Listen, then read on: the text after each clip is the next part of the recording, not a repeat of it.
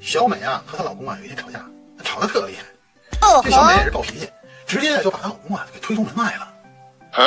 她老公啊小孙啊就在门口啊，哎呀左思右想，美开门啊，求求你了。